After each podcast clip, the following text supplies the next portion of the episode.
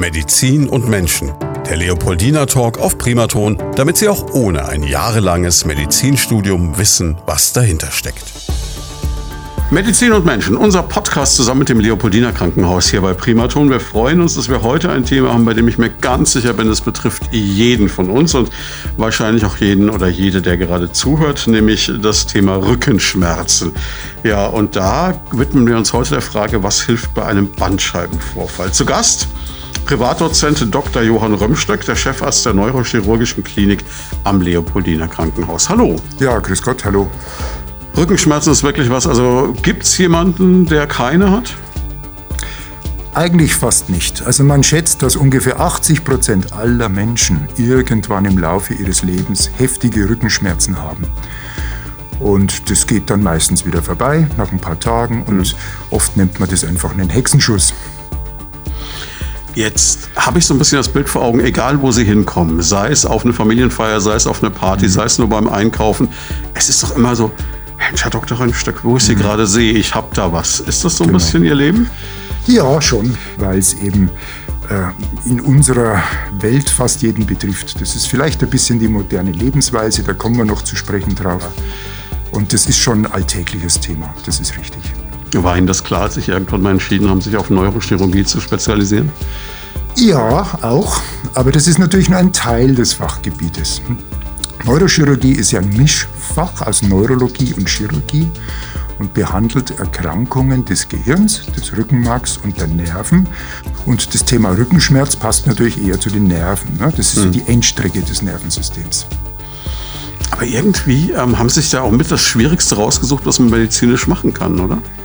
Ja, das ist schon ein anspruchsvolles Fachgebiet, aber das will ich nicht vergleichen mit anderen Fächern. Das, da muss man fair sein, also das ist vergleichbar. Aber es ist richtig, die Begeisterung fürs Gehirn und für die Nerven, das kam bei mir schon relativ bald im Studium und das hat mich eigentlich bis heute nicht verlassen. Also das ist für mich schon was Besonderes, dass ich das Gehirn, die Nerven auch mal sehen darf, dass ich damit umgehen darf und hoffentlich Menschen helfen kann. Wenn man sich so spezialisiert im. Studium, muss man dann für die Neurochirurgie so der Überflieger sein oder ist das eigentlich wirklich eine Interessensfrage? Ähm, ich glaube, das ist eine Interessensfrage und es kristallisiert sich dann heraus irgendwann.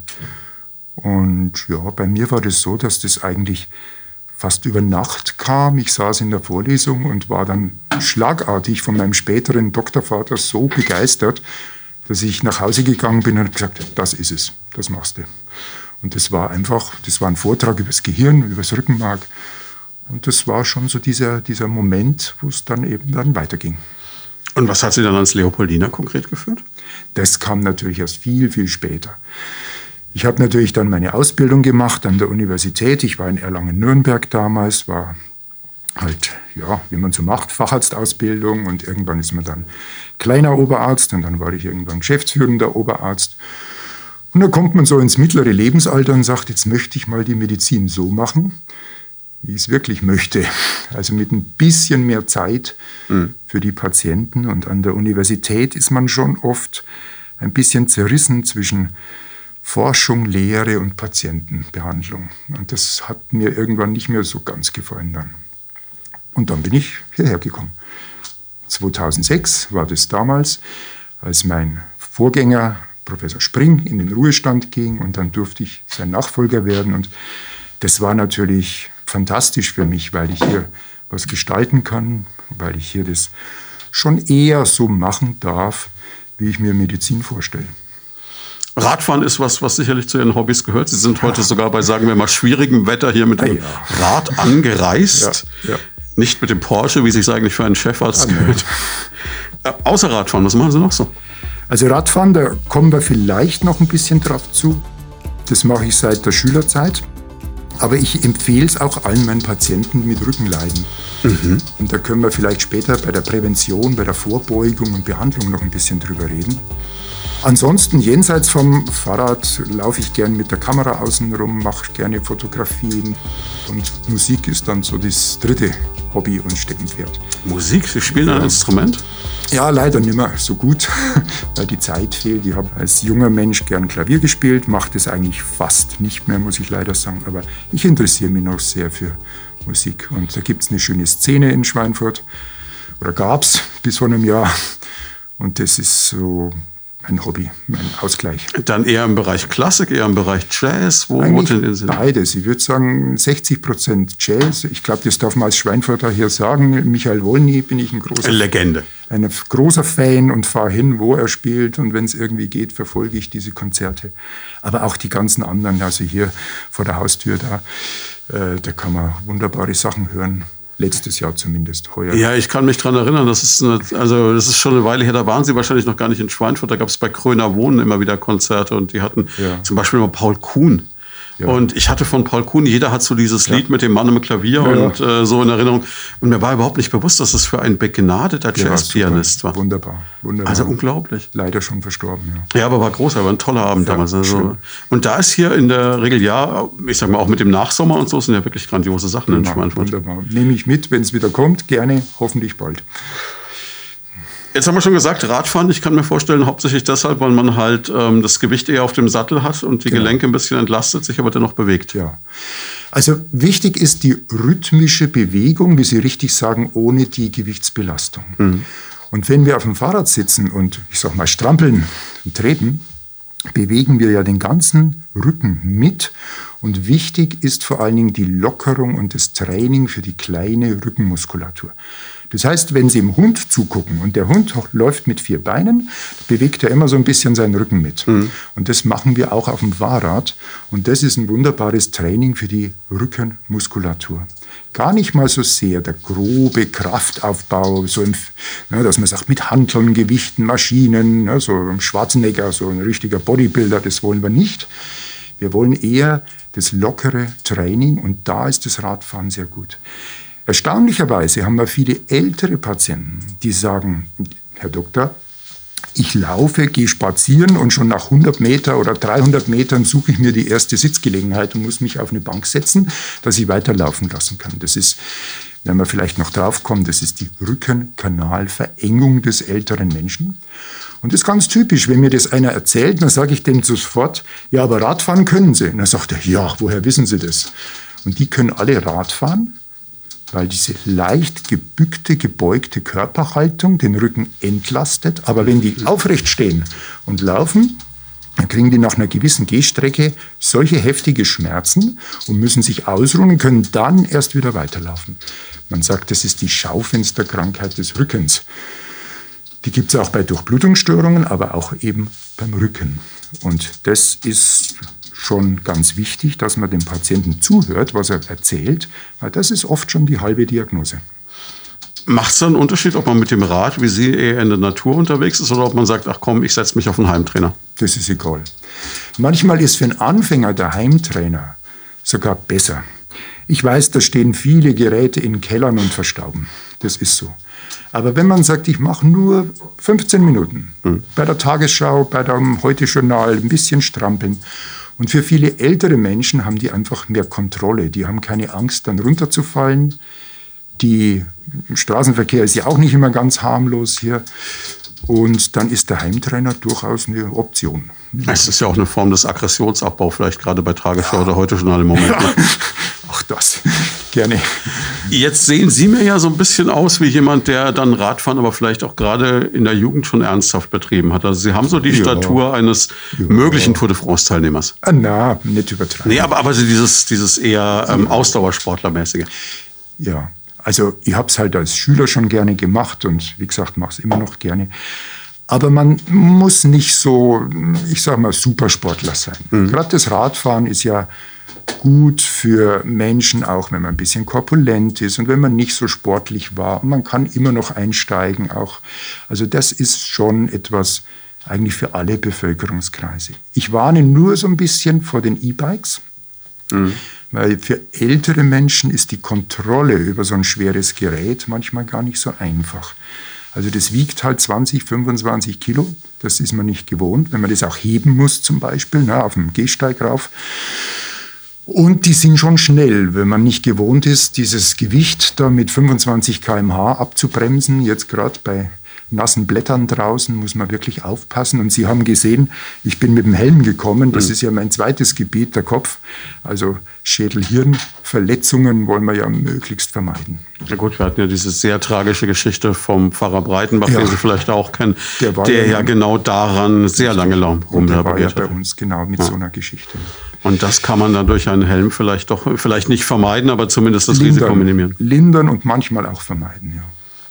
Jetzt haben Sie es gerade angesprochen mit den E-Bikes. Mir ging es so, ich war, wir zeichnen das, um es vielleicht zu erklären, an einem Montag auf und mhm. ich war gestern äh, auch laufen, weil das mhm. Wetter sehr schön war, mhm. an der Mainschleife bei Nordheim mhm. und da kann man oben in den Weinbergen mhm. wunderschön laufen, äh, Kilometer lang und es geht alles so ganz gerade und da wirst du eigentlich links und rechts von Rentnern überholt auf E-Bikes, ja. die dann alle da drauf sitzen, am Hebel ziehen wie beim Moped und das Gefühl haben, sie tun was für die Gesundheit. Es ist ein bisschen eine Augenwischerei dann letztlich auch, ne? Also das sehe ich auch so. Also ich habe kein E-Bike und ich werde, solange es irgendwie geht, mir nicht kaufen. Aber ich habe nichts dagegen, wenn mhm. jemand dadurch den Einstieg und den Sport überhaupt noch ein bisschen betreiben kann. Ähm, ich sage mir einfach, ab einem gewissen Alter darf ich auch mal langsamer fahren und da darf ich auch mal eine Pause machen. Und wenn ich jetzt, da gibt es natürlich schöne Berge hier in der Region, und dann mache ich halt mal eine Pause und hocke mich zehn Minuten auf eine Bank. Das geht schon. Mhm. Also Klar muss man zur Arbeit fahren manchmal und dann ist es wieder was anderes. Aber vorerst werde ich mir noch keins kaufen. Wenn Sie diese Rückenbewegung beschreiben, bei ja. der man so ein bisschen hin und her pendelt, dann ist es ja wahrscheinlich genau das, was man macht, wenn man einen Anstieg auch nimmt, könnte ich mir vorstellen. Oder ist es dann schon wieder zu viel der Belastung? Ja, das muss man anpassen, wer das jetzt macht. Ne? Ich kann nicht einen 20-Jährigen mit einem 80-jährigen Menschen vergleichen. Mhm.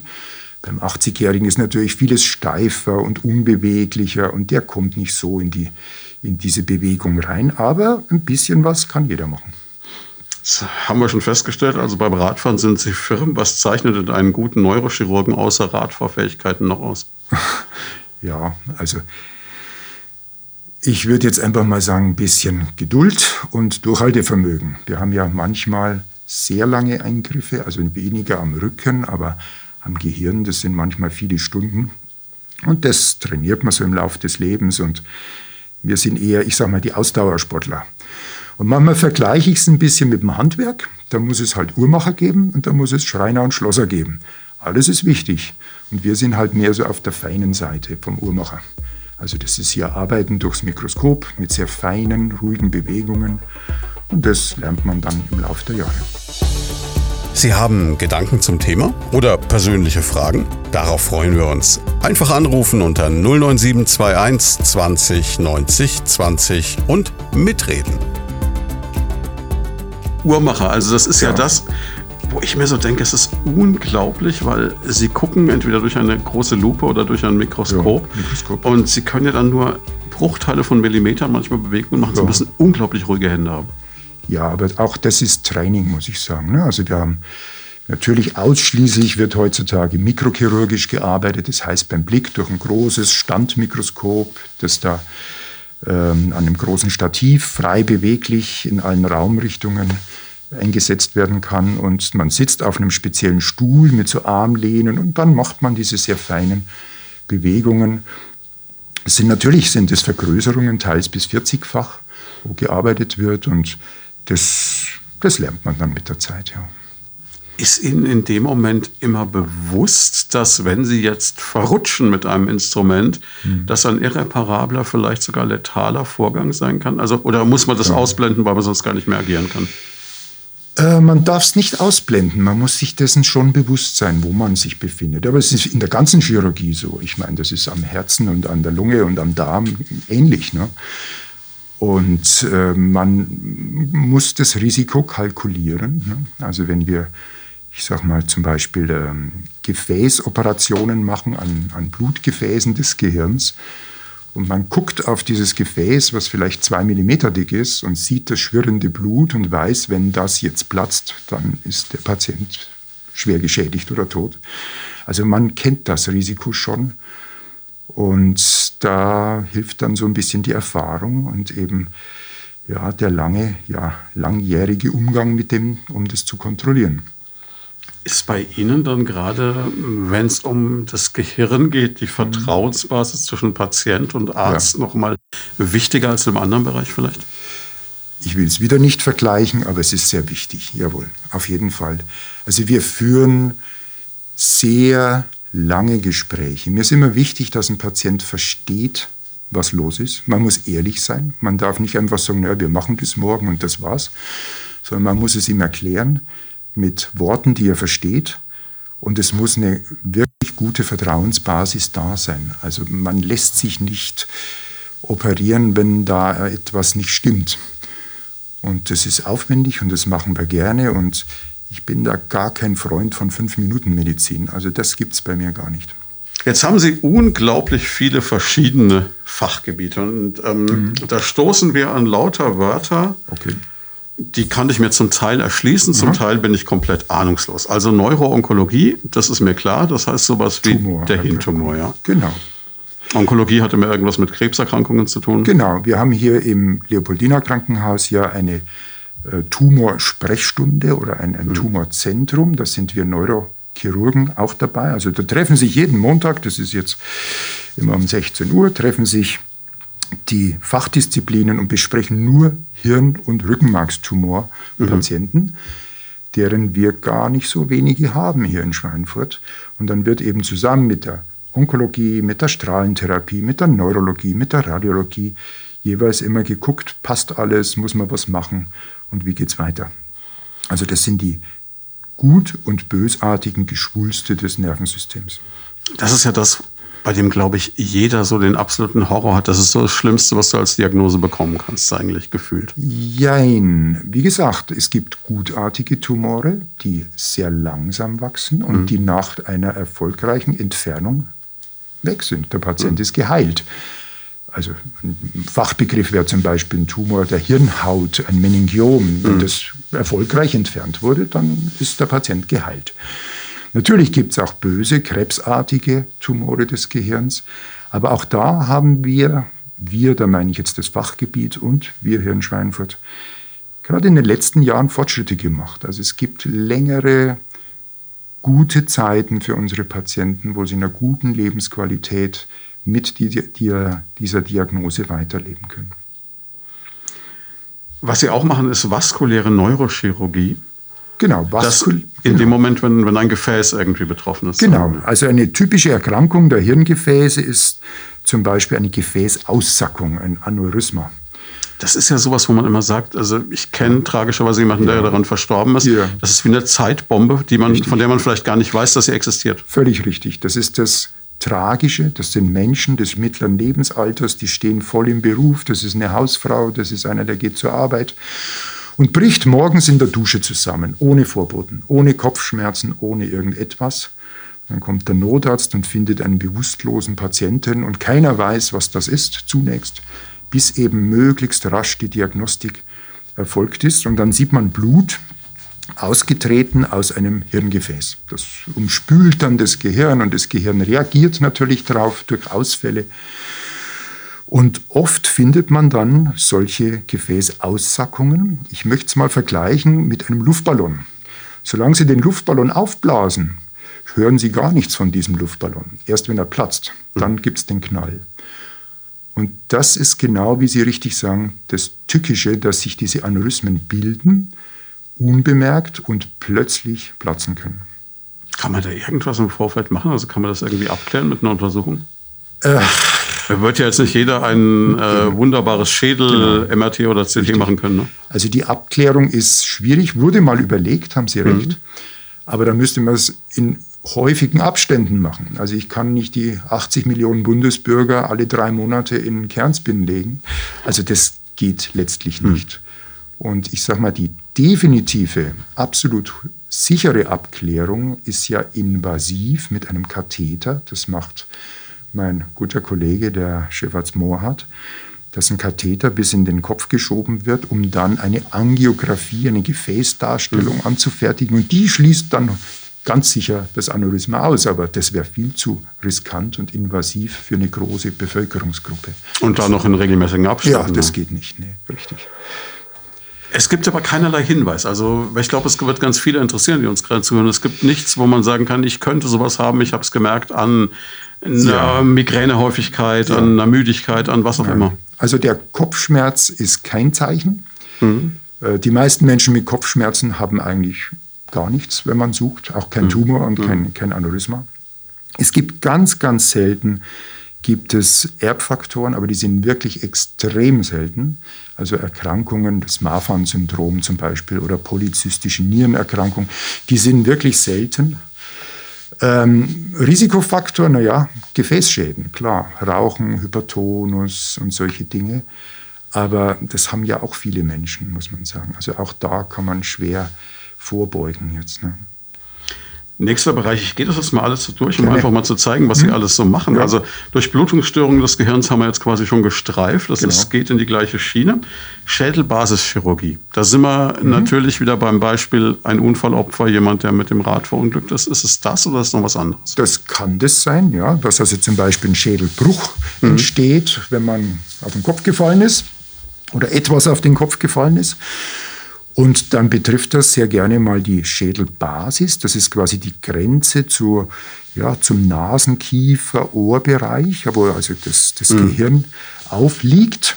Und da kann es eine, einen Bruchspalt geben, wo dann Nervenflüssigkeit, Liquor austritt und das muss man operativ verschließen. Aber es gibt gerade an der Schädelbasis auch Tumore äh, im Bereich der Hirnanhangsdrüse im Bereich des Hörnerven und das sitzt dann auch in dieser Region der Schädelbasis, was wir hier auch operieren. Wie kommt man da jetzt ran? Weil auf der einen Seite ist das Gehirn im Weg, auf der anderen Seite ist ja, äh, richtig. Kiefer etc. im Weg. Es ist ja das kompliziert. Das ist das Spezielle bei der Schädelbasischirurgie. Natürlich gibt es da Zugangswege, die man mhm. mittlerweile kennt. Und der Zugang ist in der Neurochirurgie oft ein wesentlicher Teil der ganzen Operation. Das ist richtig. Ja. Jetzt ähm, wird der ein oder andere, der uns gerade zuhört, oder vielleicht vor allem auch die ein oder andere sagen, ja, um Gottes Willen, wenn ich sowas dann gut überstanden habe, habe ich vielleicht eine Riesennarbe. Im Idealfall kann man Haare drüber wachsen lassen, mhm. denke ich mal. Jetzt bei mir wäre das schwierig. Da haben Sie ein Problem. Ja, da muss man da durch. Ne? Aber ja. es ist wahrscheinlich im Endeffekt, wenn man so eine Erkrankung überstanden hat, das das kleinere Übel. Ja, aber wir legen schon in, also bei Kraniotomien, bei Schädeloperationen legen wir in der Regel die Narbe oder den Hautschnitt in eine Region, wo eben Haare sind. Mhm. Das kann man schon so verstecken, dass quasi ja, die Haut dann äh, weggeklappt oder weggedrängt wird, dass man also, wenn man jetzt jemandem gegenübersteht, dann nicht gleich die Narbe in der Stirn sieht. Also das mhm. vermeidet man natürlich schon. Jetzt kümmern Sie sich beispielsweise auch um Menschen mit Epilepsie. Mhm. Das ist eine Erkrankung, die ja auch schwierig ist, weil man ja. unkontrolliert Anfälle bekommen kann, die ja auch Richtig. sehr heftig sein können. Mhm. Da kann man chirurgisch inzwischen auch was machen. Da kann man was machen. Ähm, muss aber sagen, natürlich gehört die Epilepsie zunächst in die Nervenheilkunde, zu den Neurologen, die die gesamte Diagnostik und erstmal die Einstellung auf Medikamente machen. Aber ich habe in Erlangen an der Uni habe ich viele Jahre epilepsiechirurgisch gearbeitet und mhm. durfte dort den operativen Teil dieser Krankheit für mehrere Jahre äh, ausüben. Und man kann, wenn Medikamente nicht gut helfen oder gut vertragen werden, gibt es Eingriffe, die Anfälle reduzieren oder erleichtern. Mhm. Was wir hier auch in Schweinfurt machen, was schon ein bisschen eine Ausnahme ist und nicht mal an jeder Universität angeboten wird, wir pflanzen Nervenschrittmacher ein, sogenannte Vagusnervstimulatoren, die einen Nerv reizen, vergleichbar mit dem Herzschrittmacher. Und über diesen Nerv hat man den Zugang zum Gehirn und kann oft die Anfallshäufigkeit bessern. Und das machen wir hier. Und das geht eigentlich oft ganz gut. Jetzt ähm, mit Blick auf die Uhr, ähm, Neurotraumatologie ist alles, was zu tun hat, wenn das Gehirn erschüttert Richtig. war oder nicht mehr. Mhm. Ähm, dann Bandscheibenvorfall, dazu kommen wir gleich. Ein Thema, das wir vorher mhm. noch haben, ist ähm, Kinderneurochirurgie. Das stelle ich mir besonders äh, anspruchsvoll vor, weil alles noch mal kleiner ja. ist. Ja. Und war von der emotionalen oder psychologischen Kiste Richtig. mal ganz weg. Ja. Das sind verschiedene Bereiche. Also mhm. ein klassischer Bereich sind zum Beispiel Kinder, die geboren werden mit Erweiterung der Hirnkammern. durch einen Aufstau des Nervenwassers. Das ist so landläufig, nennt man das den Wasserkopf. Ich wollte es nicht sagen, aber Sie haben es gesagt, ja. Man darf sagen, das mhm. ist ja nichts Schlimmes. Das ist etwas, was früher, glaube ich, eine Katastrophe war, was man heute Richtig. einigermaßen beherrschen kann. Das kann man heutzutage oft sehr gut heilen. Da wird ein Schläuchlein eingepflanzt und dann das ist das, das, wo man landläufig sagt, da bekommt jemand einen Schand gelegt. Das ist der Schand, ganz genau. Das ist der Liquor- oder Nervenwasserschand. Es gibt Kinder, die werden mit einem offenen Rücken geboren. Spina bifida. Spina bifida, richtig, wo eben Teile des unteren Rückenmarks frei liegen und ohne Hautüberdeckung mhm. an der Oberfläche sind. Und die werden auch hier bei uns operiert, versorgt, gedeckt, zusammen natürlich mit unseren Kinderärzten. Und es gibt selten, das muss man schon sagen, das ist schon selten, gibt es auch Kinder, die kommen plötzlich bewusstseinsgetrübt mit einem Tumor. Und dann gibt's, muss man eben relativ rasch ran. Und das ist nicht Alltag, aber das machen wir ab und zu. Ich habe in, in Erlangen an der Universität das sehr gerne gemacht und sehr oft gemacht. Und ich freue mich jetzt noch, wenn mir einer ab und zu Bescheid gibt. Ich habe noch ein paar so Anhänger, mhm. die dann sagen, ich bin jetzt, was weiß ich, 25 und vor zehn Jahren haben sie mich operiert und es geht ganz gut. Also das ist selten und ist natürlich immer was Besonderes. Aber das ist doch, glaube ich, das, was Ihren Beruf so einmalig macht. Dieses, mhm. dass man jemanden vielleicht nach Jahrzehnten wieder trifft, ja. wo man weiß, den gäbe es jetzt schon diese ganzen Jahre nicht ja. mehr, wenn ich ihm nicht hätte helfen können. Aber ich will es wieder nicht äh, so alleinig stellen. Das ist, ich sage mal, bei der Behandlung von einem Herzinfarkt. Und ja, natürlich, aber ich meine jetzt allgemein im, im, Bereich Medizin fasziniert mich das so. Ja, doch. Wissen Sie, wenn ich eine schöne Radiosendung mache, sagt jeder Danke, am nächsten Tag ist es egal. Aber ja. Äh, bei Ihnen ist es ja doch etwas ja, ja unglaublich. Es lohnt sich schon. Es lohnt sich, weil man da oft was zurückbekommt, sage ich jetzt einfach mal. Sie haben Gedanken zum Thema oder persönliche Fragen? Darauf freuen wir uns. Einfach anrufen unter 09721 20 90 20 und mitreden. Jetzt haben wir immer noch nicht alle Ihre Bereiche besprochen, obwohl wir schon eine halbe Stunde ja. miteinander reden. Lassen Sie uns doch mal zum Bandscheibenvorfall ja. kommen und zum Rückenschmerz, unser Hauptthema des heutigen genau. Tages. Genau. Ähm, es ist so ein Klassiker, dass jemand sagt, ich habe Bandscheibe. Mhm. Aber es ist ja nicht unbedingt die Bandscheibe, wenn man Rückenschmerzen hat. Das ist wunderbar. Das ist der wichtigste Satz. Also man darf nicht gleichsetzen Rückenschmerz mit Bandscheibenvorfall. Und da gibt es einen großen Graubereich, weil man das halt natürlich tut und weil ja jeder ein bisschen was darüber erzählt und sagt, ach, mein Nachbar hat es gehabt und der mhm. hat das und das erlebt und der andere hat es auch gehabt und der hat Rückenschmerzen gehabt. Und der eine ist gut geworden und der andere ist nicht gut geworden. Also jeder hat, kann ein bisschen was erzählen. Wir sagten ja eingangs, 80 Prozent aller Menschen haben irgendwann mal heftige Rückenschmerzepisoden. Also da möchte ich wirklich warnen, nicht jeder Rückenschmerz ist Bandscheibenvorfall. Aber der ist natürlich auch da und den darf man nicht vergessen. Vielleicht kann man es so ein bisschen sortieren. Die Rückenschmerzen alleine sind ja alltäglich, sagten wir. Mhm. Und dann gibt es ja Schmerzen, die über den Rücken hinausgehen, vom Rücken runterstrahlen in die Beine. Mhm. Dann hat man oft schon eher den Verdacht, naja, das muss ja etwas sein, was auf die Leitungsbahnen, auf die Nerven drückt oder die irgendwie beeinflusst. Mhm. Ich erzähle das meinen Patienten immer als Vergleich. Wir haben einen Lichtschalter, wir haben ein Kabel und wir haben die Glühbirne. Und wenn die Glühbirne nicht mehr leuchtet, kann es manchmal auch das Kabel sein, was eben nicht mehr funktioniert. Das heißt, wir haben eine Fortleitung des Schmerzes in das Bein, obwohl das Bein gesund ist und die Ursache hinten im Rücken ist. Das wird oft verkannt. Manchmal zieht der Schmerz über die Hüfte und man vermutet eher, das ist ein Hüftleiden. Aber vielleicht ist es doch eher etwas aus der Wirbelsäule. Und der Hexenschuss, der klassische, normale Rückenschmerz, der ist ja meist harmlos. Den kann man relativ beruhigt aussitzen mit ein bisschen Hausmittel. Ich sage mal, Wärme ist ein wichtiges Mittel und eine leichte Bewegung und sowas. Und vielleicht auch mal kurzfristig Medikamente, da kommen wir sicher noch drauf. Mhm. Wenn das Ganze aber runtergeht in die Beine, haben wir doch schon Hinweise für eine Nervenstörung.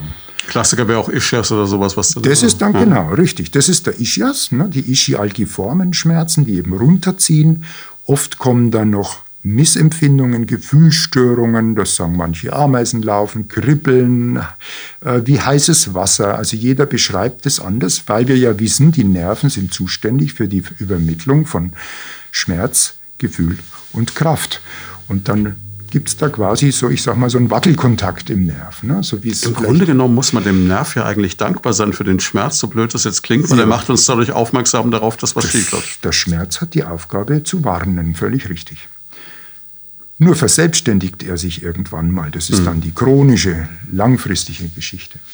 Und wenn wir eben Zeichen haben für Zusatzausfälle, sensible, also Gefühlsstörungen und wenn gar, und jetzt wird es wirklich ernst, wenn gar noch motorische Störungen hinzukommen, ich rede von einer Lähmung, mhm.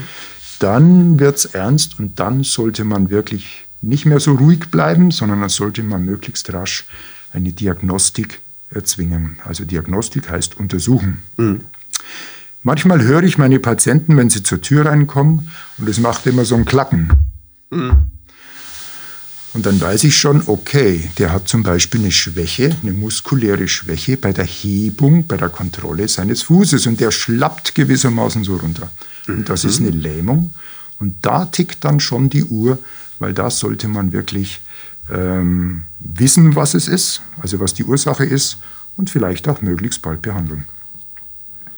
Das heißt, Sie wissen unter Umständen schon, bevor jemand den Behandlungsraum betritt, ja, er, muss, er, Fall, muss schon, er muss schon reinkommen, richtig.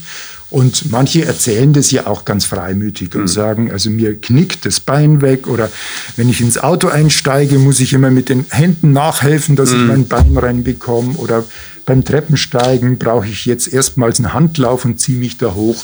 Man muss seinem Patienten einfach zuhören. Mhm. Man muss ihn fragen, man muss ihn zuhören und man muss ihn ausziehen. Das wird auch immer ein bisschen vergessen und muss ihn körperlich untersuchen. Und dazu gehört nicht gleich das Kernspintomogramm, sondern erstmal das Hämmerchen, das Nädelchen. Und dann wird eben Gefühl und Kraft getestet. Und wenn man sich ein bisschen im Nervensystem auskennt, kann man relativ genau sagen, welcher Nerv da betroffen sein könnte. Stellen Sie sich vor, Sie haben einen Sicherungskasten im Keller mit mhm. 20 Schaltern und einer ist kaputt. Was machen Sie? Na, Sie probieren sie einfach durch. Ich mache sie alle aus und nacheinander wieder an. Und Richtig. Wo es wieder fliegt, das passiert. Ja. Und so sieht es auch bei uns aus. Wir testen die einzelnen Muskeln, wir testen die Gebiete von der Gefühlsversorgung und manchmal kommt als Ergebnis raus, das ist die vorletzte Nervenwurzel auf der linken Seite. Mhm. Die muss was haben. Und dann machen wir erst ein Bild. Ja, ist logisch, klar, dadurch können sie eingrenzen. Das genau. macht natürlich Sinn, ja. Aber es hat schon was, und das ist auch wieder was, was vielen Fachbereichen der Medizin gemeinsam ist, es hat was Detektivisches. Oh ja, genau. Das ist, macht auch Spaß, sage ich mal, mhm. sowas rauszukriegen. Und das ist ein großer Teil, ja. Jetzt Bandscheibe, um darauf zurückzukommen, mhm. ist im Endeffekt der Stoßdämpfer der Wirbelsäule. Kann man es so salopp sagen? Genau. Die Wirbelsäule hat ja eigentlich zwei Aufgaben. Das eine ist wie eine Säule. Wenn Sie in Griechenland eine Säule anschauen, mhm. schauen, die soll einfach was halten. Die soll das Dach halten, die Säule. Sie soll aber bei uns Menschen und Lebewesen auch ein bisschen beweglich sein. Mhm. Und das ist das Kunststück. Und ob das die Natur so schlau gemacht hat, weiß ich nicht. Denn irgendwann. Hätten Sie Verbesserungsvorschläge? ja. Also irgend, irgendwann sind wir halt auf vier Beinen gelaufen mhm. und irgendwann nicht mehr. Das heißt, die Wirbelsäule hat sich aufgestellt. Und ich sag mal, bei Wäre es sinnvoll, wir würden alle wieder krabbeln? ja, das geht ja nicht. Das könnte sein. Ich versuche es mir gerade vorzustellen. Ja, aber bitte nein. nicht, bitte nicht. Ähm, aber wir haben jetzt eine axiale Belastung auf der Wirbelsäule. Mhm. Das heißt, diese Bandscheiben zwischen zwei harten Knochen werden jetzt ganz anders belastet, weil der Druck anders drauf kommt. Mhm. Und die untersten Bandscheiben sind ja auch am meisten belastet und sind die am häufigsten Erkrankten und bestehen aus einem Galertkern, der gefangen ist oder der innerhalb eines ähm, Faserrings eingeschlossen ist. Und mhm. das ist der Trick, warum wir so ein bisschen beweglich sind. Mhm. Der Galertkern wird bei Bewegung hin und her geschoben und der Faserring hält den Galertkern zurück. Mhm. Wenn wir jetzt das machen, was wir beide jetzt machen, nämlich wir sitzen, mhm. dann schaden wir unseren Bandscheiben, weil die jetzt zusammengedrückt werden und im zusammengedrückten Zustand werden die kaum ernährt. Bandscheiben haben keine Blutgefäße. Das mhm. heißt, wie werden Bandscheiben ernährt? Durch Bewegung. Also rumlaufen, Radfahren haben wir schon gesagt. Jede Form von Bewegung bringt. Deswegen ist es zum Beispiel wieder sinnvoll, dass wir beim Radio in der Regel eigentlich stehen beim Moderieren, weil es auch besser für den Sound ist, bei einer Ein-Stunden-Interviewgeschichte aber eher sitzen. Ne? Noch ein Grund mehr, genau. Stellen Sie sich einen Schwamm in der Küche vor, wenn Sie den ausringen, mhm. dann saugt der wieder neue Flüssigkeit an. Und so macht es die Bandscheibe. Die will durchgeknetet werden und das tut sie nicht, wenn Sie drei Stunden vorm Fernseher sitzen, mhm. sondern das tut sie, wenn Sie ein bisschen rumlaufen. Und diese Ernährung fehlt uns modernen Menschen oft. Und das führt zu einer Minderernährung der Bandscheibe. Und dann wird sie anfällig für Risse. Dann entstehen so kleine Mikrorisse. Mhm. Und dieser Faserring kann dann irgendwann dem Druck des Galertkerns nicht mehr standhalten. Das heißt, wir sind schon bei der Sache, dass man sagt, der Mensch ist eigentlich ein Lauftier ursprünglich mal gewesen und dadurch, dass wir das nicht mehr machen, ist blöd. Ja. Dann wären wir beim Thema Prävention jetzt genau. schon bei Bewegen. Bewegung, wunderbar. Das ist das Thema, was wirklich wichtig ist, was da präventiv am meisten Gewicht hat, ganz klar. Gibt es darüber hinaus noch etwas? Also normalerweise kommen Ihre Kollegen jetzt immer mit sowas wie, du musst dich richtig ernähren, du sollst nicht rauchen, du sollst nicht allzu viel wiegen. Ja. Das wären so die Klassiker? Das werde ich auch sagen, natürlich. War irgendwie klar. Aber ja. sinnigerweise, ich will jetzt nicht, wirklich nicht fürs Übergewicht plädieren. Aber es ist fast gewichtsunabhängig. Rauchen ist ein Thema. Aber ich hätte jetzt gedacht, also wenn, wenn ich uns beide jetzt anschaue, also ich würde mal sagen, ich habe locker, naja, ich ja. nicht das Doppelte, aber deutlich mehr als Sie, ja. ähm, dann belaste ich doch mein komplettes Skelettsystem ja. ganz anders, als Sie es jetzt tun. Das ist richtig. Aber es gibt Menschen, die sind ein bisschen korpulent und bewegen sich viel mehr als mancher wirklich Schlanke. Und ich glaube, da geht es ein bisschen durcheinander. Wer sich viel bewegt, naja, der darf vielleicht auch mal ein Kilo mehr wiegen mhm. und kann das vielleicht wieder ausgleichen. Okay, also das Schlimmste ist wirklich diese Bewegungslosigkeit. Bewegungsarmut, ganz wichtig. Das beginnt schon bei den Kindern. Ja, wir sehen ja häufig ähm, leider schon junge Menschen ja, mit 25, 30 Jahren, die so die ihre ersten Rückenschmerzepisoden haben. Und das ist eigentlich ja, schade. Sie haben Gedanken zum Thema oder persönliche Fragen? Darauf freuen wir uns. Einfach anrufen unter 09721 20 90 20 und mitreden. Jetzt neigt aber doch jeder, der was mit der Bandscheibe hat, wenn es weh tut, dazu zu sagen, ab jetzt bewege ich mich spätestens nicht mehr, weil dann bleibe ich mal lieber liegen.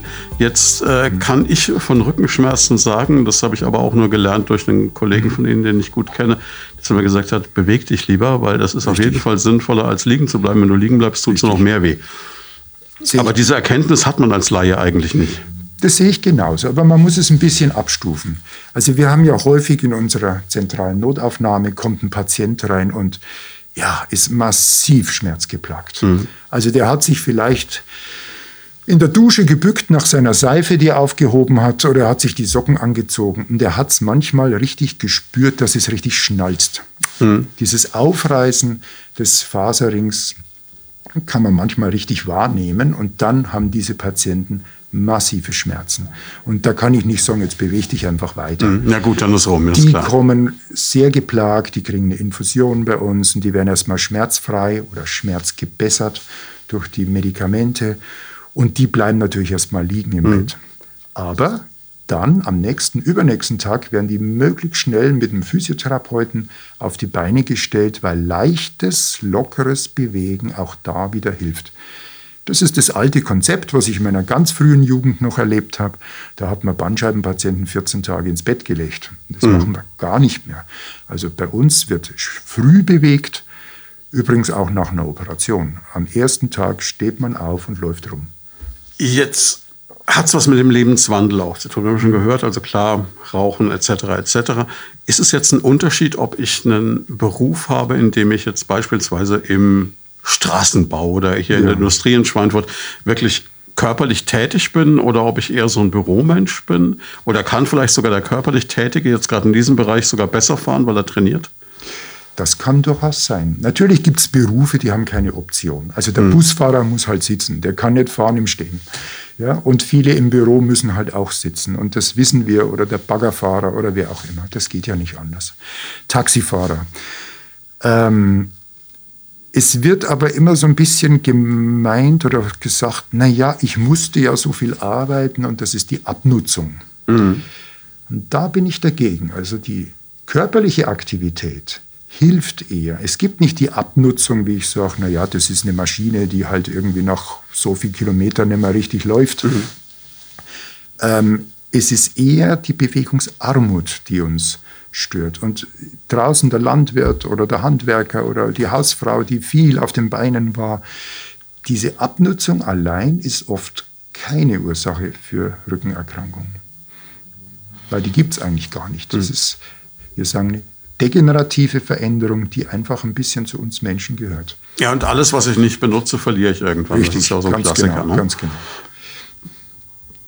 Wie viel Bewegung würde dann Sinn ergeben? Also, Sie haben ja schon gesagt, das ist jetzt nicht der Hochleistungssport, das ist jetzt nicht das Bodybuilding, dass Sie eher einfordern, eher so was Moderates. Also, es kann auch der Spaziergang sein, wenn er ja. ausgedehnt genug ist. Ja. Wie viel macht da Sinn und wann wird es zu viel? Also, es gibt, äh, natürlich ist das individuell. Ne? Mhm. Es gibt ja Leute, die laufen Marathon und mein Gott. Aber es gibt da sehr gute wissenschaftliche Untersuchungen und man sagt, wer fünfmal in der Woche sich 30 Minuten richtig bewegt, Mhm. Da meine ich jetzt strammes Wandern, ja, Radfahren, von mir aus Fitness oder sonstige Übungen. Fünfmal 30 Minuten hat einen wesentlichen Effekt. Und das geht ja nicht nur auf, die, auf, die, auf das Skelettsystem, sondern ist ja auch positiv für Herz-Kreislauf und für den Stoffwechsel. Also das ist mittlerweile hundertprozentig klar. Fünf mal 30 Minuten. Muss man das in diesen Intervallen aufteilen oder kann man jetzt, weil ich denke jetzt gerade über dieses Wetter nach. So gestern strahlender Sonnenschein, heute ehrlich gesagt, okay, Sie fahren da Fahrrad, ich würde es jetzt eher lassen. Macht Sinn zu sagen, mache ich zweimal die Woche zweieinhalb Stunden, gehe ausführlich spazieren, hat den gleichen Effekt wie fünf mal 30 Minuten. Sie dürfen sich frei einteilen. Hm. Es soll nur einmal eine richtige Belastung sein. Hm. Ne? Also so ein bisschen rumstehen ist, ist noch nicht ist gut. Es nicht, das ja, soll okay. schon mal richtig den Puls ein bisschen hochtreiben. Hm und, und man soll schon mal richtig gefordert sein in diesen mhm. 30 Minuten. Ne? Genau. Das Bringen so Hausmittel was? Also wenn man jetzt so, mhm. das ist das klassische Wärmepflaster ja. oder ja. wo ja mhm. gerne mal so der alternde Fernsehstar ein bisschen für Werbung macht, dann ja. das hat schon einen Effekt. Ja, weil Sie den Fernseher ansprechen, da habe ich letztens mal den Fehler gemacht und habe um 7 Uhr den Fernseher eingeschalten und die Werbung angeguckt. Und dann habe ich mich richtig geärgert. Wärme, okay. da bin ich beim Thema. Das mhm. ist wunderbar. Aber diese ungehemmte Werbung für manche Medikamente, die Clofenac zum Beispiel ist so ein, ist so ein Medikament. Ja, das ist was, was, sage ich mal, in einschlägigen Kreisen unter der Hand gehandelt wird, schon fast, weil es ja durchaus ähm, seine Nebeneffekte hat. Ne? Und dann noch ein Vitaminboost und das Leben ist so, dass man jetzt wieder rumspringt mit den Enkeln. Ja, das, was die Stones Mother's Little Helpers nannten, ja, aber das ist ja, ja keine gute Idee. Ne? Das ist eine Verharmlosung dieser Medikamente und meine kardiologischen äh, Kollegen sind da gar nicht so glücklich drüber, dass dieses Diclofenac und Ibuprofen manchmal sehr ungehemmt genommen wird, weil das halt schon aufs Herz geht, muss man wirklich sagen. Klar, aber es gibt natürlich diesen, diesen Spruch, oh, ich habe Rücken, da komm, da werfe ich mir zwei Diclo ein und dann ist so. der Tag mein Freund. Ne? Das kann schon sein, aber es muss zeitlich begrenzt werden. Also es macht keinen Sinn, das über Wochen fortzusetzen, um dann irgendwann immer mehr den Schmerz zuzudecken. Mhm. Ich sage manchmal, das ist Farbe auf dem Rost. Ja, man sieht ganz gut aus für kurze Zeit, aber es hält halt nicht. Auf der anderen Seite muss man aber, glaube ich, auch sagen, weil das ist dann so der Umkehrschluss, den viele mhm. haben. Wenn der Herr Doktor mir jetzt sagt, nimm mal davon drei Tabletten, dann nehme ich lieber nur zwei, weil das könnte ja Nebenwirkungen haben. Das ist auch nicht Sinn. Also Sie, Sie denken sich schon was bei Ihrer Dosierung. Natürlich, natürlich. Ähm, prinzipiell sollte man Schmerz komplett behandeln. Also mhm. nicht ein bisschen rum mit einer, mit einer sanften Dosis, sondern einmal richtig. Es ist besser, man behandelt kurz und kräftig, sage ich mal, als über viele Wochen hinweg mit so ein bisschen und mhm. immer wieder. Und dann hat man eben auch einen klaren Anhaltspunkt, helfen diese Medikamente und andere Maßnahmen, Sie haben die Wärme zum Beispiel jetzt genannt, helfen die? Kann man ich sage mal, auch Physiotherapie weiterführen. Ne? Gibt es ja sehr sinnvolle Bewegungsübungen, haben wir noch nicht so mhm. drüber gesprochen. Das ist jetzt nicht nur der Sport, sondern das sind auch Dehn- und Streckübungen, um die Muskulatur. Die Rückenschule, wie man es nennt. Rückenschule, richtig. Ne? um die, die, die Muskulatur und die, und die Muskelumhäutung, die Faszien, um das zu lösen, um Verspannungen zu da lösen. Da gibt es ja diese Rollen, die jede Frau ja. um die 40 zu Hause hat. Macht das was? Bringt das was? Ich habe so ein bisschen Zweifel, dass die viel benutzt werden. Ähm, Aber es ist so ein Accessoire, was man neben den Stepper, den man nicht nutzt, legen kann. Ja, legen kann, ist gut. Also ich weiß nicht, ob es für jeden geeignet ist. Ich bin da eher ein bisschen skeptisch. Aber es gibt sicher sehr sinnvolle Physiotherapie, die da hilft, solange, wir haben es schon gesagt, solange keine schweren Nervenausfälle oder gar Lähmungen vorliegen. Mhm. Kann man das machen. Und Wärme ist ein super Thema. Wie Sie die Wärme dahin bringen, ist völlig egal. Sie können eine Wärmflasche nehmen, eine warme Decke, ein Rotlicht, äh, äh, Sauna, Infrarotkabine, warmes Bad, Dusche, Pflaster. Wärme lockert Muskulatur. Wenn wir Schmerzen haben, sind wir angespannt. Wir mhm. wollen die Bewegung vermeiden und die, der Reflex unserer Muskulatur besteht darin, dass er durch eine Verspannung diese Bewegung dann mhm. hindert. Mhm.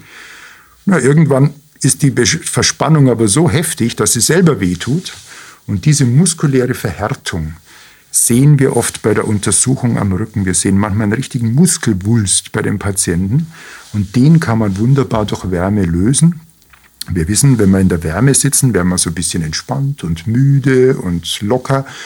Und diesen Effekt nutzen wir gerne mit ja, Fango dürfen wir wegen Corona im Moment nicht so machen, aber Fango, Thermalbad und was ich schon sagte, zur Lockerung der Rückenmuskulatur. Kommen wir doch mal zu dem Punkt, wenn wir um die OP nicht drumherum kommen. Mhm. Dann ähm, machen Sie laienhaft was? Es gibt ja immer dieses, dann wird die Wirbelsäule versteift, sagt der Laie dann immer. Ist es so? Ja, das gibt es auch, aber nicht im Normalfall, im Standardfall. Okay. Diese sogenannte Versteifung ist sicher sehr sinnvoll bei Wirbelbrüchen, mhm. bei verrutschten oder Gleitwirbeln, bei Entzündungen in der Wirbelsäule. Also das sind eigentlich schon dann immer die Spezialfälle. Der normale Bandscheibenvorfall? Der normale Bandscheibenvorfall wird nicht versteift, sondern da wird eine mikrochirurgische Operation gemacht, die das Ziel hat, den Nerven von dem Druck zu befreien, mhm. indem das ausgequetschte, ausgetretene Gewebe von diesem Galertkern ähm, abgetragen wird. Man macht das mit dem Mikroskop unter großer Vergrößerung und der Schnitt ist in der Mitte am, am Rücken und so etwa ja, zweieinhalb Zentimeter, drei Zentimeter lang. Und dann geht man durch einen schmalen Gewebetunnel in die Tiefe und nimmt dieses ausgetretene Gewebe weg. Kommen wir doch mal zu den Fragen unserer Hörer, denn wir haben natürlich noch eine ganze Menge Leute, die uns auch Fragen gestellt haben. Wir fangen mal an mit der Carmen. Hallo, mein Name ist Carmen Wanner. Ich komme aus Geldersheim. Und meine Frage ist, was hilft eigentlich besser? Ruhe oder bewegen? Ja, genau. Ähm, wir haben es schon ein bisschen angesprochen. Ähm, in der ganz, ganz frühen Phase, wenn wir einen heftigen Hexenschuss haben, dann muss man sich schon ein bisschen ruhig verhalten, aber dann möglichst bald wieder bewegen, möglichst gucken, dass man aufsteht, nicht nur im Bett liegt, dass man sich also wieder in den normalen Alltag hineinbegibt. Hm. Wir haben gleich die nächste Frage. Die kommt aus Euerbach. Hallo, ich bin die Kayla aus Euerbach. Ich hätte mal eine Frage. Wenn ich einen Bandscheibenvorfall hatte, ist das dann nur eine Frage der Zeit bis zum nächsten? Ja, das ist das, was ich vorhin auch schon gefragt habe. Ja, genau. Das ist ja so das Vorurteil, das man hat. Das ist so ein bisschen das Vorurteil. Und man muss schon ehrlich sein. Es gibt Menschen, die haben einen Schwachpunkt. Und dieser Schwachpunkt ist das Skelett, das Muskel- und Knochensystem.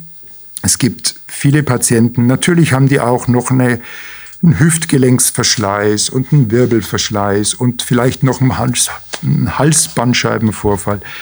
Das kann schon sein, aber das können wir dann nicht ändern. Wir haben über die Lebensweise schon gesprochen und natürlich haben wir Patienten, die kommen mit dem zweiten und mit dem dritten in einer ganz anderen Höhe, in einer, vielleicht auf der anderen Seite. Das ist schon manchmal, wir sagen, eine Systemerkrankung. Also das System des Knochens, der Muskulatur, der Bänder Und dann kriegt man es halt nicht ganz los. Das ist richtig.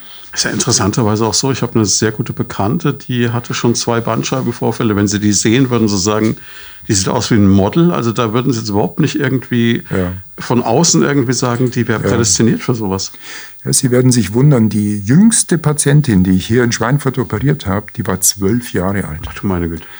Das war ein junges Mädel, die kam damals, als ich hier in Schweinfurt angefangen habe, die kam noch aus Erlangen und die hat eine schwere Lähmung im mhm. Bein gehabt und nur deswegen haben wir sie überhaupt operiert. Sonst hätten wir ja möglichst lange gewartet. Ja, logisch, klar. Ist jetzt eine junge, hübsche Frau, hat sich gut erholt, aber zwölf Jahre ist natürlich schon verflixt. Heftig, ja. ja. Eine Frage haben wir noch, die müssen wir noch klären und die kommt mal von einem Herrn. Hallo, ich bin der Harald aus Altendorf. Helfen bei einem Bandscheibenvorfall auch Schmerzmittel aus der Apotheke, wie zum Beispiel Schmerzpflaster? Da sind wir wieder bei dem, was wir vorhin hatten. Schmerzmittel aus der Apotheke, da schüttelt genau. sie dann unter Umständen. Ne? Nein, ich, ich will das nicht äh, generell abtun. Ähm, man muss ein bisschen aufpassen. Schmerzpflaster und Wärmepflaster ist ja ein Unterschied. Also wir reden meistens von Schmerzpflastern für Menschen, die langfristig Opiate, Morphium brauchen. Mhm. Das ist bei uns eigentlich eher das Schmerzpflaster. Vielleicht meint der Herr eher so. Der meint garantiert das klassische ABC-Wärmepflaster oder von irgendeinem anderen Hersteller. Dafür, genau, da kann ich nur zusprechen. Also mhm. das ist gut. Ich sagte, wie Sie Wärme dahin kriegen, ist ganz egal. Sie können eine Wärmflasche nehmen, Sie können die Pflaster nehmen. Das ist sicher sehr gut. Das kann man durchaus am Anfang machen. Was man nicht tun sollte, ist natürlich dann losgehen und zu sagen, ich hole mir die höchstmögliche Dosierung äh, ja, Ibo und äh, nehme davon zwei auf einmal, dann habe ich auch eine 1000er oder 800er. Genau, die 400er sind rezeptfrei und dann nehme ich halt zwei und dann mhm. bin ich bei 800. Das kann man mal machen als Ausnahmefall, aber bitte, bitte nicht über viele Tage hinweg. Das gehört dann irgendwann abgeklärt. Eine Frage habe ich noch zum hm? Schluss. Und zwar, wir sind eigentlich schon über die Zeit, aber das interessiert mich jetzt. Hm? Es gibt ja immer so diesen Spruch, man muss beim Heben von Dingen oder so ja. aufpassen, dass man richtig hebt. Gibt's, also Sie haben es ja auch vorhin besprochen, äh, gesagt, da bückt sich jemand in der Dusche und dann mhm. hört er so dieses Geräusch und dann ist der Bandscheibenvorfall genau. da. Das heißt also wirklich jetzt, wenn man ähm, eine Bierkiste oder eine Kiste Biogemüse aufhebt, dann schon aufpassen. Ja, es darf auch der Bierkasten sein. Also der Klassiker ist ja zum Beispiel das Heben eines vollen Getränkekastens, mhm. den Sie in den Kofferraum heben. Weil dann müssen Sie, und das am besten noch im Winter, dann sind mhm. sie nämlich noch kalt hinten. Ne? Und wenn man sich eben vorne überbeugt, entstehen massive hohe Drucke in der Bandscheibe. Okay. Das ist so der Klassiker. Dieses mit Abstand diesen Kasten halten, am besten dann noch rotieren, rumdrehen mhm. und absenken im Kofferraum. Das ist eine massive Belastung. Und das kann man lernen. Das lernt man zum Beispiel auf einer Reha oder in der Physiotherapie dass man eben zum Beispiel in die Hocke geht und diesen Kasten mhm. körpernah hält und mit den Beinen aus der Kniebeuge wieder aufsteht, um halt dann äh, das Gewicht zu tragen. Und wenn man dann, ich sag mal, zum Kofferraum sich zuwendet, dass man sich nicht rotiert und verdreht, sondern einfach zwei, drei Schritte zur Seite macht. Und das ist so die Bewegungslehre, die man eigentlich berücksichtigen sollte. Ja. Also es gilt insgesamt einfach ein bisschen aufpassen und auch ja. vorausschauend leben. Dann Gerne. vermeidet man vielleicht sogar den Besuch bei Ihnen. Gerne. Wobei es schade wäre, weil es war, jetzt, es war eine tolle Stunde. Vielen, vielen Dank dafür. Es war hochinteressant. Ich danke Ihnen. Und ähm, sobald ich mal eine Operation am offenen Gehirn ja. anstrebe, komme ich vorbei. Sein. Muss nicht sein. Aber muss ich nicht haben. Dankeschön. Danke Ihnen. Das war Medizin und Menschen, der Leopoldina Talk auf Primaton. Jeden zweiten Donnerstag im Monat live von 10 bis 11 im Programm. Alle Folgen gibt's zum Nachhören und Download auf radioprimaton.de und als Podcast auf leopoldina-krankenhaus.com.